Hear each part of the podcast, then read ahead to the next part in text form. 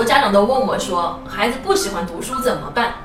有些书啊确实是负担啊，但有些书呢就是惊喜。所以孩子不喜欢读书的主要原因，是因为你买的书不对，买的书不符合孩子的阅读习惯和阅读阶段。我们可以先从一些啊既有趣又有知识的书来开始读。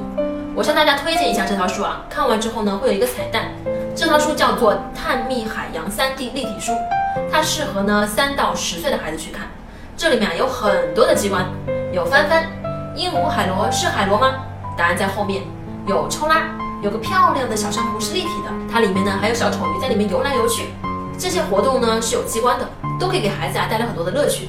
那这套书呢最厉害的就是它最后啊可以变成一个真正的海洋，孩子拍这张图上啊可以认识海边的动物，也可以认识深海的动物，还可以去认识海洋生物它们是如何生育下一代的。所以呢对着这张图，很多孩子都可以讲出一个完整的故事来。